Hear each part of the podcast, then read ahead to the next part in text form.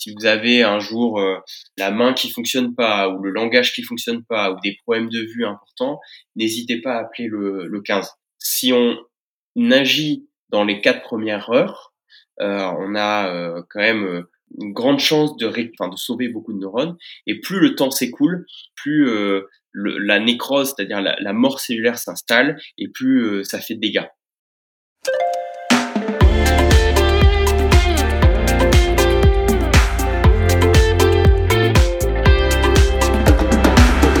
Bienvenue dans Santé, le podcast qui prend le pouls des sujets de santé.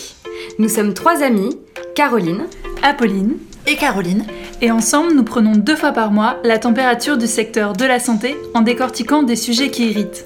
On s'attaque sans broncher à vos préoccupations et on part interroger les acteurs qui font la santé d'aujourd'hui et de demain pour tenter d'y voir plus clair. Allez, santé les filles Ah, et surtout, pour nous suivre et nous soutenir, abonne-toi au podcast, donne-nous ton avis en commentaire et mets-nous une note. 5 étoiles par exemple. Parce que c'est un beau chiffre 5, comme euh, les 5 doigts de la main les cinq sens, euh, les cinq continents. Pour ce nouvel épisode, nous avons souhaité aborder un sujet assez répandu, l'AVC. Le 29 octobre se déroule chaque année la journée mondiale de l'AVC. À cette occasion, nous voulions parler et sensibiliser à cette maladie grave qui entraîne un déficit neurologique lié à des lésions cérébrales. Les accidents vasculaires cérébraux constituent une cause majeure de handicap et un facteur de risque important de dépendance. Comment arrive-t-il Quels sont les symptômes? Y a-t-il des facteurs de prédisposition? Quelles sont les conséquences? Peut-on anticiper? Et quels sont les gestes pour se prémunir de cette maladie? Pour répondre à nos questions, nous avons interrogé Dr Moucheboeuf, médecin rééducateur au CHU de Bordeaux. Pour commencer, c'est quoi un AVC C'est un accident vasculaire cérébral donc ça porte bien son nom, c'est euh, un vaisseau euh, qui a un problème dans le cerveau. Euh, donc soit il se bouche, soit il explose et il saigne. Il y a plusieurs possibilités de causes. En gros, il y en a trois. le premier, c'est un problème de vaisseau.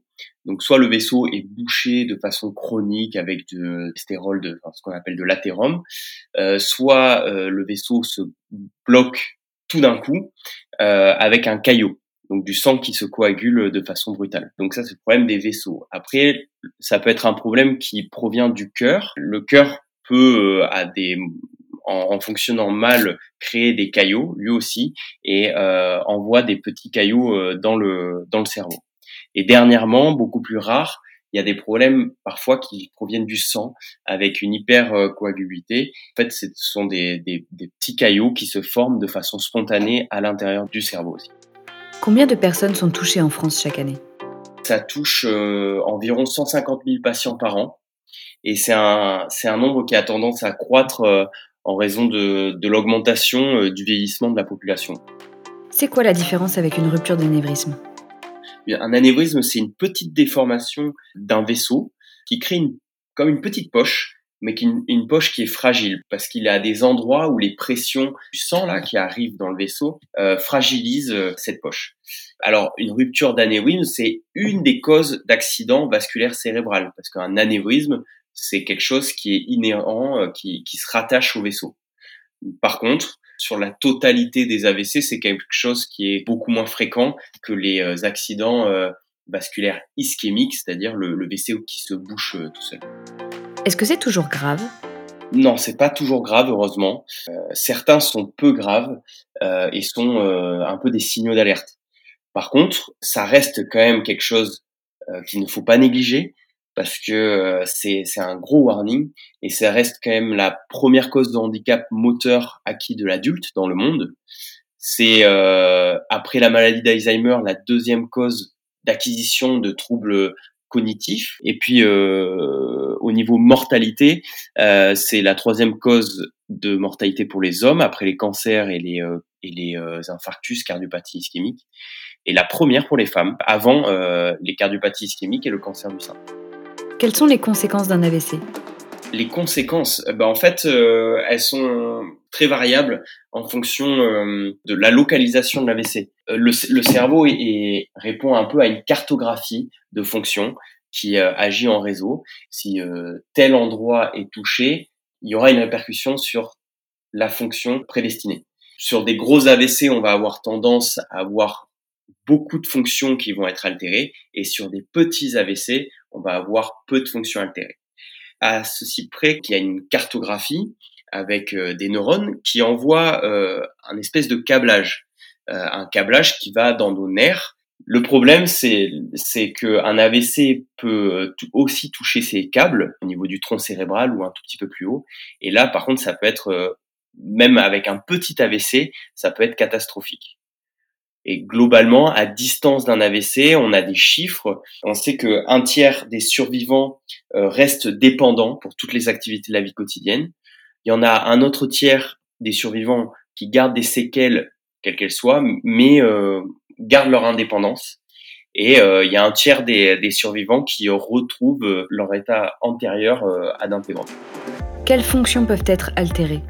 Donc il y a les fonctions motrices, c'est ce qui permet de d'agir volontairement. Par exemple, je veux tenir un stylo, mais je vais avoir besoin de mon cerveau qui commande ma main et mon bras et je vais aller chercher mon stylo lors d'un AVC, si j'ai la partie du cerveau qui est en train de souffrir, eh je vais avoir du mal à euh, aller chercher ce stylo. Voire, euh, si en cas de, de lésion euh, euh, importante, je vais même pas pouvoir lever mon bras ou ouvrir la main. Ça, c'est un exemple. Après, il y a les fonctions sensitives. C'est une autre partie du cerveau qui euh, regroupe toutes les sensations. Quand je touche ce stylo, je sais que par sa texture que c'est un stylo. Eh bien, il y a certaines personnes qui font des AVC qui ne ressentent plus rien et donc ils sont, si on leur dit de fermer les yeux, ils sont incapables de dire euh, ce qu'ils ont dans les mains. Après, il y a dans les grosses entités, il y a également le langage. Généralement, c'est pour 95% de la population. Le, les centres du langage sont dans, dans l'hémisphère gauche du cerveau et euh, ça peut se traduire globalement de deux grosses façons lorsqu'on fait un AVC. Euh, la première, c'est c'est ce qu'on appelle une aphasie d'expression, c'est-à-dire qu'on va avoir du mal à parler. C'est très bien décrit par les patients, c'est qu'ils veulent dire le mot, ils savent qu'ils peuvent le produire, mais ça, ça ne sort pas. Euh, Qu'est-ce qu'il peut y avoir comme autre problème? Il peut y avoir des troubles de l'équilibre également et de la coordination. Il peut y avoir des problèmes des fonctions visuelles et des fonctions auditives. Bon, voilà, c'est assez simple à décrire. Hein. C'est des, des, gens qui, qui ne voient pas d'un côté. Et enfin, quelque chose qui est très particulier, mais euh, assez intéressant au niveau euh, clinique, peut euh, aussi avoir des problèmes de négligence. Alors, la négligence, c'est en cas de d'atteinte du, du, cerveau droit, souvent. C'est des gens qui voient, qui sont capables visuellement de voir leur environnement à gauche, mais qui n'en ont pas conscience. Un test qui est très simple à faire, par exemple, on pose des post-it sur le corps du patient ou euh, sur le lit du patient et on lui demande d'enlever tous les post-it, eh bien, il va enlever uniquement les post-it qui seront à sa droite.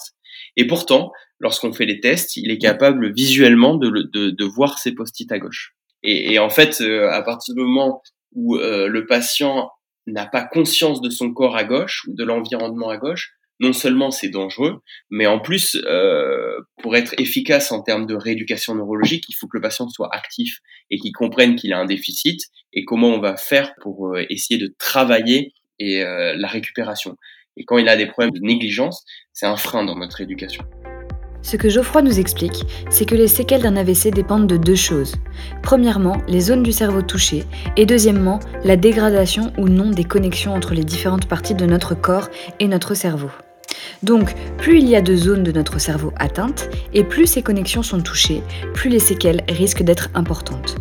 Quels sont les premiers signes d'un AVC Est-ce qu'on peut le prédire?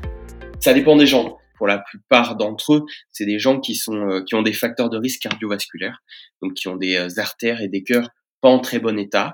Euh, la moyenne d'âge pour un AVC, c'est aux environs de 70 ans. Hein. Ils décrivent que plusieurs jours avant, ils ont eu des, comme des, des faiblesses dans le corps, une difficulté à parler ou des, des, problèmes visuels, et, mais, mais spontanément régressifs. Ils sont pas allés voir le docteur, ils sont pas allés aux urgences. Et ça, c'est ce qu'on appelle des accidents ischémiques transitoires. Un accident ischémique transitoire, donc c'est un vaisseau qui a un problème, mais de façon transitoire. Donc c'est généralement un vaisseau qui se bouche, mais qui se débouche rapidement. Donc, mais qui a le temps de signé par une sémiologie, donc euh, ils se plaignent d'un déficit, mais euh, qui régresse en moins d'une heure.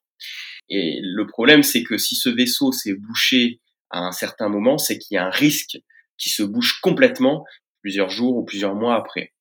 Donc, à ta réponse, je peux dire euh, oui, il y a des premiers signes d'AVC. Est-ce qu'on peut le prédire? Euh, Non. Un AVC, il y a trois mots-clés. C'est le premier, c'est déficit neurologique. Le deuxième, c'est focal. Et le troisième, c'est d'apparition euh, brutale. Donc déficit neurologique, on en a parlé hein, euh, tout à l'heure. Hein, c'est euh, soit un problème de motricité, soit de sensibilité, de vision, d'audition, de langage, etc. Pour le terme focal, eh bien en fait, quand on connaît la sémiologie neurologique, on sait qu'une fonction correspond à une zone de son cerveau, et donc grâce à notre examen clinique, on arrive à localiser l'endroit où il y a un problème. Et pour l'apparition brutale, eh bien, on dit que c'est euh, brutal parce que ça apparaît sans prodrome, donc sans, euh, ce n'est pas progressif et c'est d'emblée maximal. Euh, en moins de deux minutes, on a la symptomatologie qui va persister pendant des heures. Et en fait, elle nous permet de différencier ça aux pathologies, par exemple, tumorales, cancéreuses ou inflammatoires, qui, elles, progressent sur plusieurs jours, voire plusieurs mois, et qui peuvent, en revanche, avoir un caractère focal. Pour résumer, on reconnaît un AVC par la perte brutale et temporaire d'une fonction de source neurologique. Par exemple, un discours incohérent et soudain, et sur une période bien définie, peut être signe d'un AVC. Est-ce que c'est héréditaire? Est-ce qu'il y a des prédispositions génétiques par exemple? Alors, euh, il faut différencier héréditaire et génétique. Héréditaire, non. en tout cas, c'est pas connu pour, euh, pour l'être.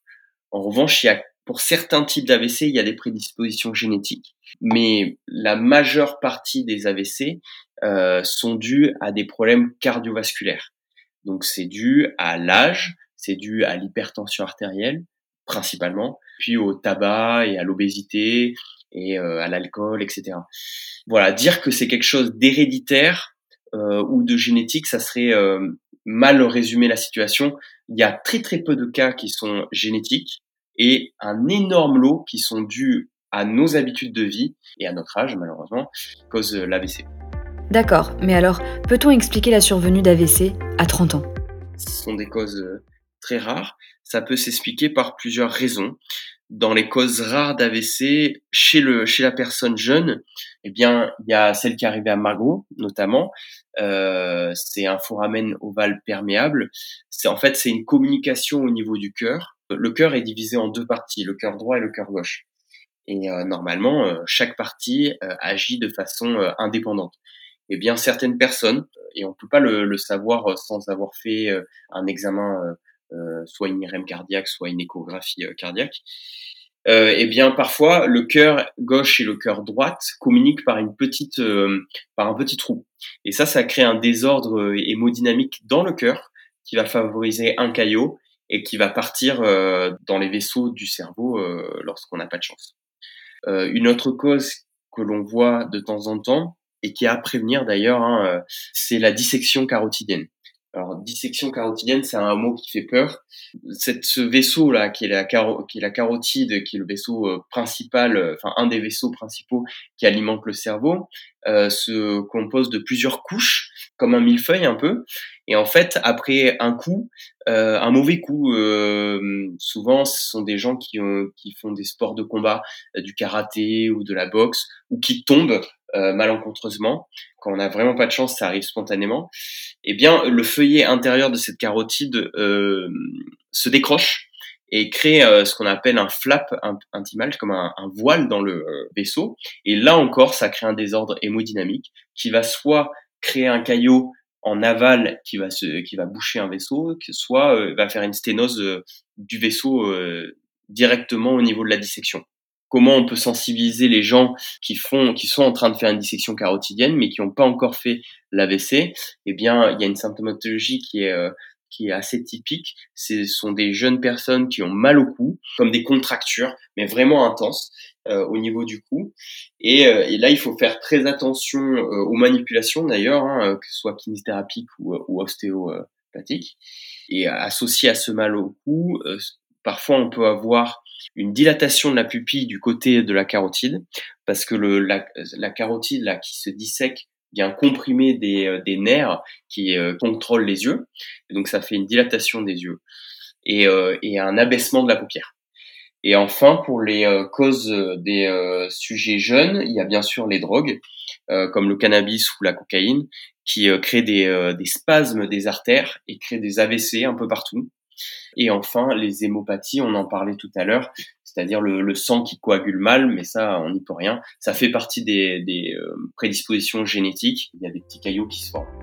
Est-ce qu'on soigne un AVC ou les conséquences de l'AVC Alors, on soigne les deux. C'est pour ça qu'il faut sensibiliser la, population sur les signes de la, des AVC. Si vous avez un jour euh, la main qui fonctionne pas ou le langage qui fonctionne pas ou des problèmes de vue importants, n'hésitez pas à appeler le, le 15.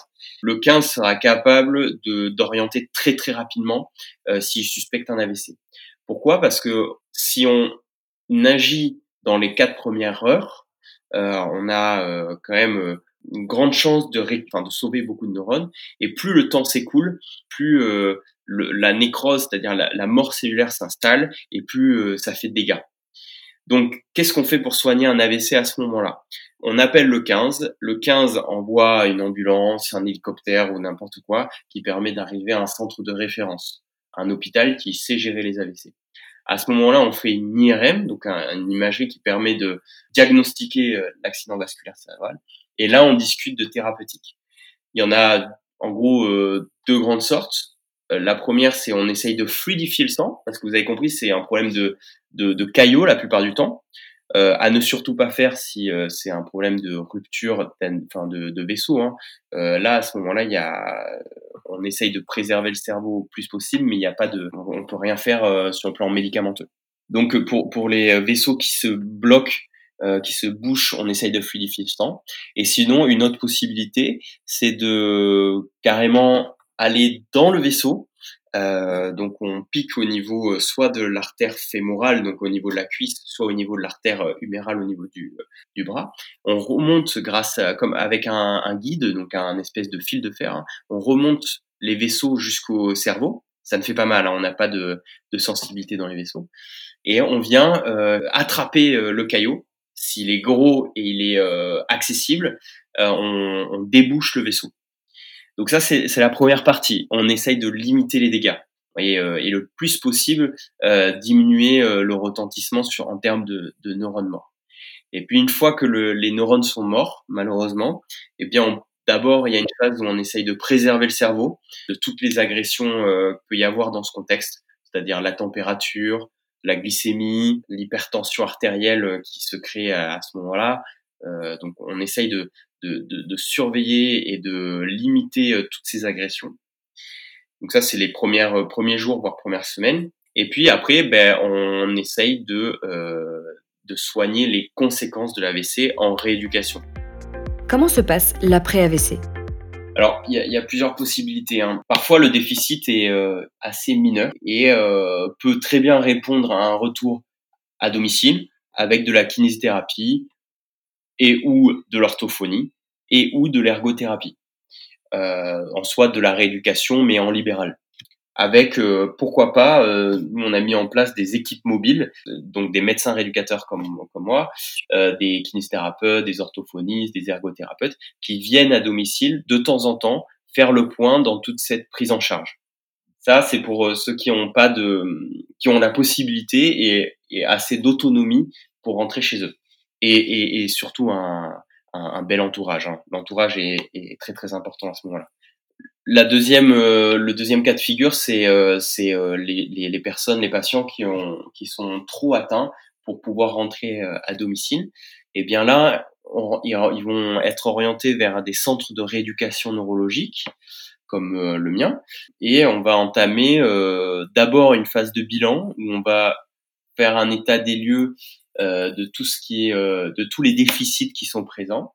Ensuite, on va faire un état des lieux de toutes les, ce qu'on appelle limitation d'activité, euh, c'est-à-dire, ok, il a un problème moteur à la jambe, il a une limitation d'activité qui est la marche. Il a un problème au niveau euh, de la main, il a une limitation d'activité qui est manger, pouvoir manger tout seul.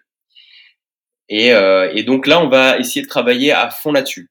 On fixe des objectifs réguliers euh, qui sont d'abord bas pour celui, par exemple, qui a un problème à la jambe et qui ne peut pas marcher, ben, on va déjà lui donner l'objectif de pouvoir s'asseoir, puis de pouvoir se tenir debout tout euh, avec une aidé par euh, par un support, euh, puis euh, pouvoir tenir debout sans support, et enfin de commencer à entamer la marche. C'est des choses qui sont très progressives, qui se travaillent sur le long cours et qui se font main dans la main entre médecins, entre rééducateurs, donc les médecins, les kinés, les orthophonistes, les ergothérapeutes.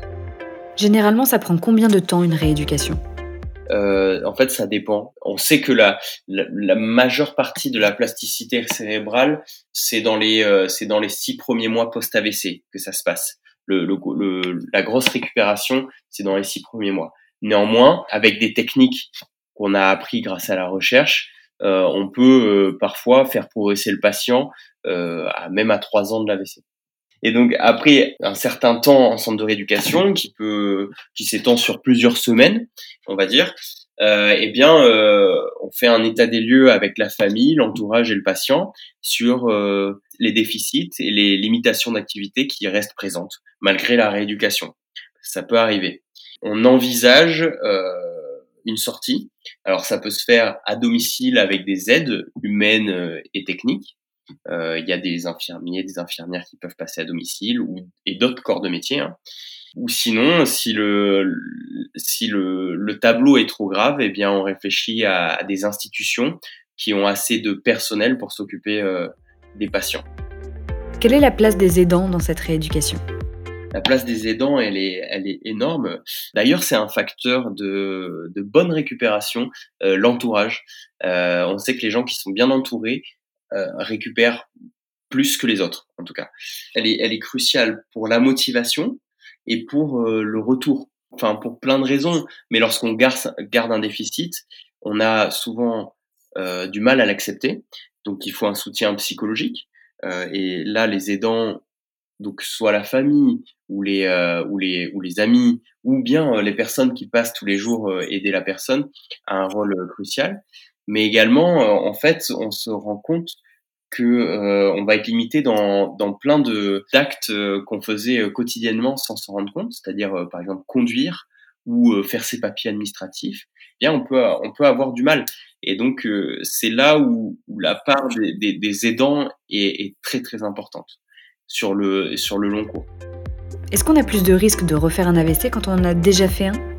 Quand on a fait un AVC, on a bien plus de chances euh, d'en refaire un autre. Ouais. Euh, donc le vaisseau euh, s'est bouché une fois ou le vaisseau a rompu une fois, on a des prédispositions pour le faire.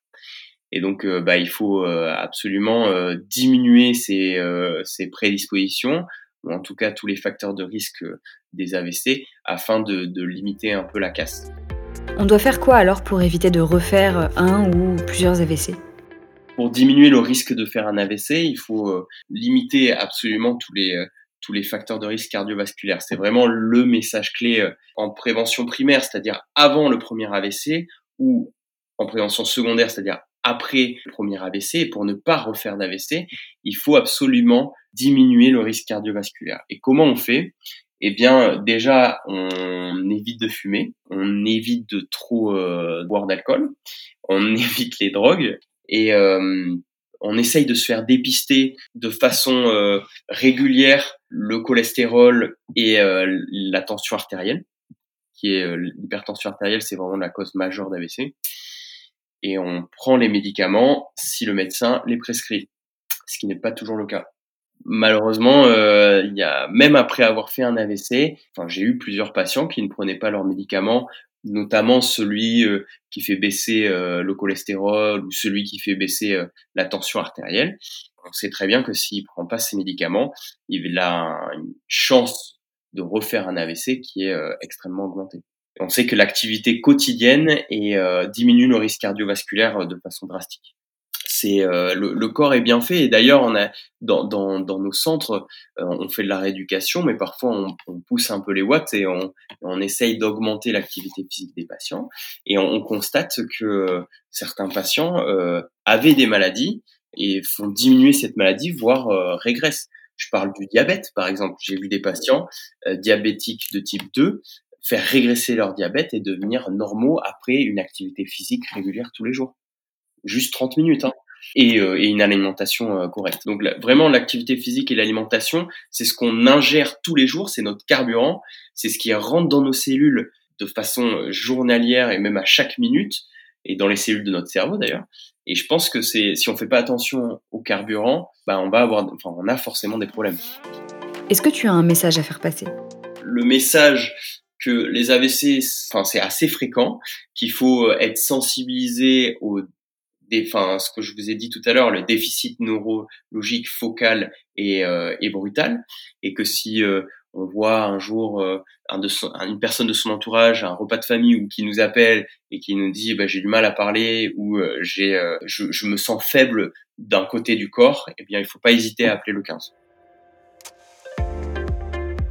Merci à Geoffroy Moucheboeuf d'avoir répondu à toutes nos questions.